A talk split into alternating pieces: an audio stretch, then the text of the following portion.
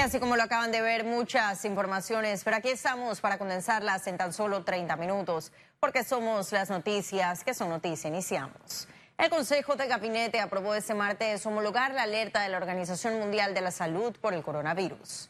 Con esa acción se eleva la alerta por la epidemia tras su propagación por el mundo. La ministra de Salud indicó que entre las acciones para prevenir el virus se cuenta con el apoyo del Ministerio de Seguridad, además de disponer 3 millones más de recurso económico. Reiteraron que el país no cuenta por ahora con ningún caso positivo de coronavirus.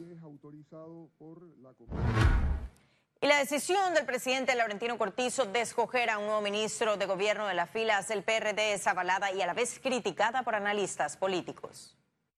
Es un hombre que está cometiendo en el argot beisbolístico muchos faos. Así calificó el analista Jorge Gamboa Semena la estrategia del mandatario en medio de despidos y renuncias de miembros del Molirena en el gabinete. El gabinete debería ser una, un, un cerebro para guiar las políticas públicas que desarrolle cualquier gobierno.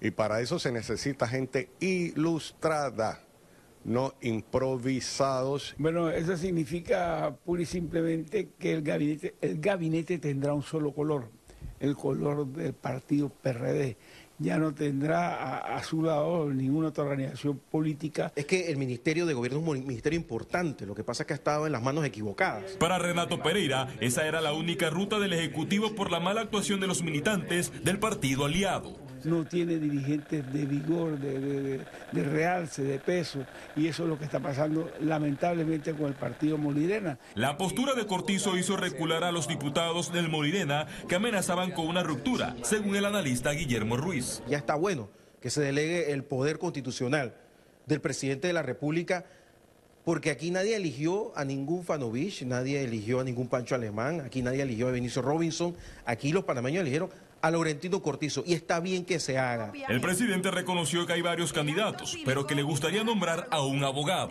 Félix Antonio Chávez, Econius. Y los diputados de las bancadas del PRD y Molirena se reunieron a puertas cerradas para analizar las modificaciones del proyecto de reformas a la ley de contrataciones públicas, misma que no ha sido discutida en segundo debate.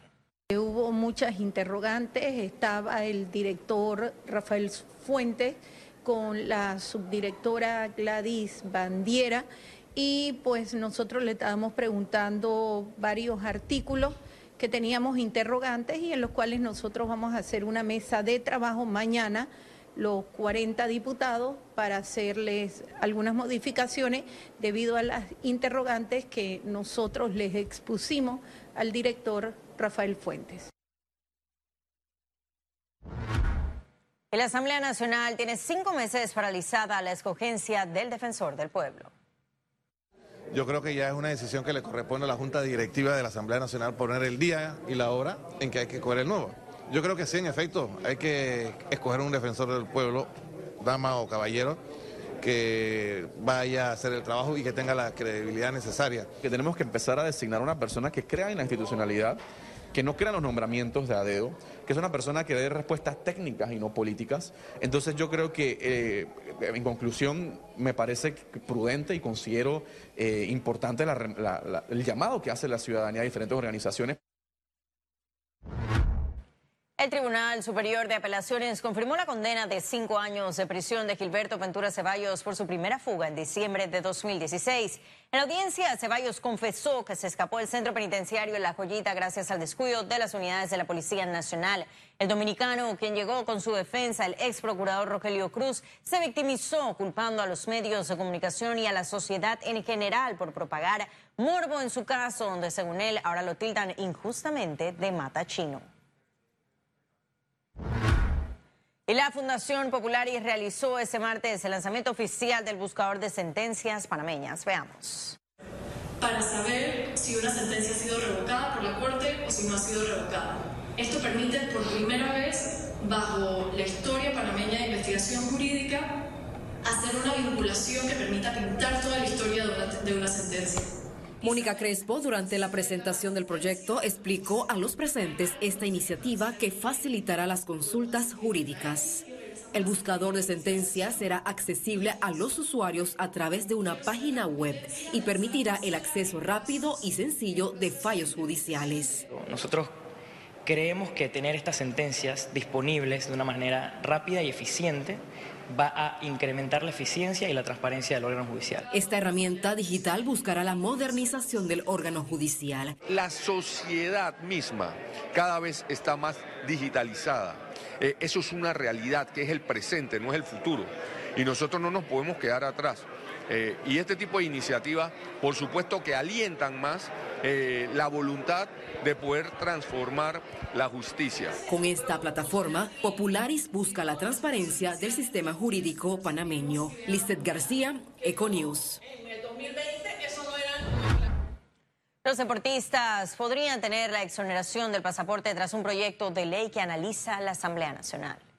Nosotros en la Autoridad de Pasaporte de Panamá hemos hecho una contrapropuesta eh, para que no sea tan amplia, ya que eh, aparte pasaporte es una entidad que recauda al Tesoro Nacional y que sabemos que igual debemos jugar un rol social, pero que eh, no afecte de alguna forma u otra el buen funcionamiento que tiene una entidad que administración tras administración brinda un servicio eficiente. Ahora vamos a conocer un resumen de la jornada bursátil de ese martes 13 de marzo. Adelante. El Dow Jones cotizó en 25.917, disminuye 2.94%. El IBEX 35 se sitúa en 8.811 con 60 puntos, aumenta 0.80%, mientras que la Bolsa de Valores de Panamá cotizó en 456 con 51 puntos, no hubo variación. Ahora veamos en detalle el volumen negociado en la Bolsa de Valores de Panamá.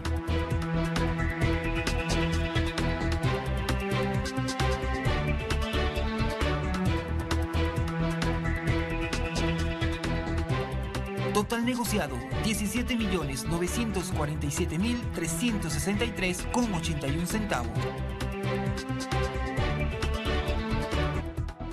Y en breve estaremos de regreso con notas internacionales. Pero recuerde, si no tiene oportunidad de vernos en pantalla, puede hacerlo en vivo desde su celular a través de una aplicación destinada a su comodidad y es cable donde Solo descárguela y listo. No se vayan que en breve estaremos de regreso con mucho más de Econius. Ya volvemos.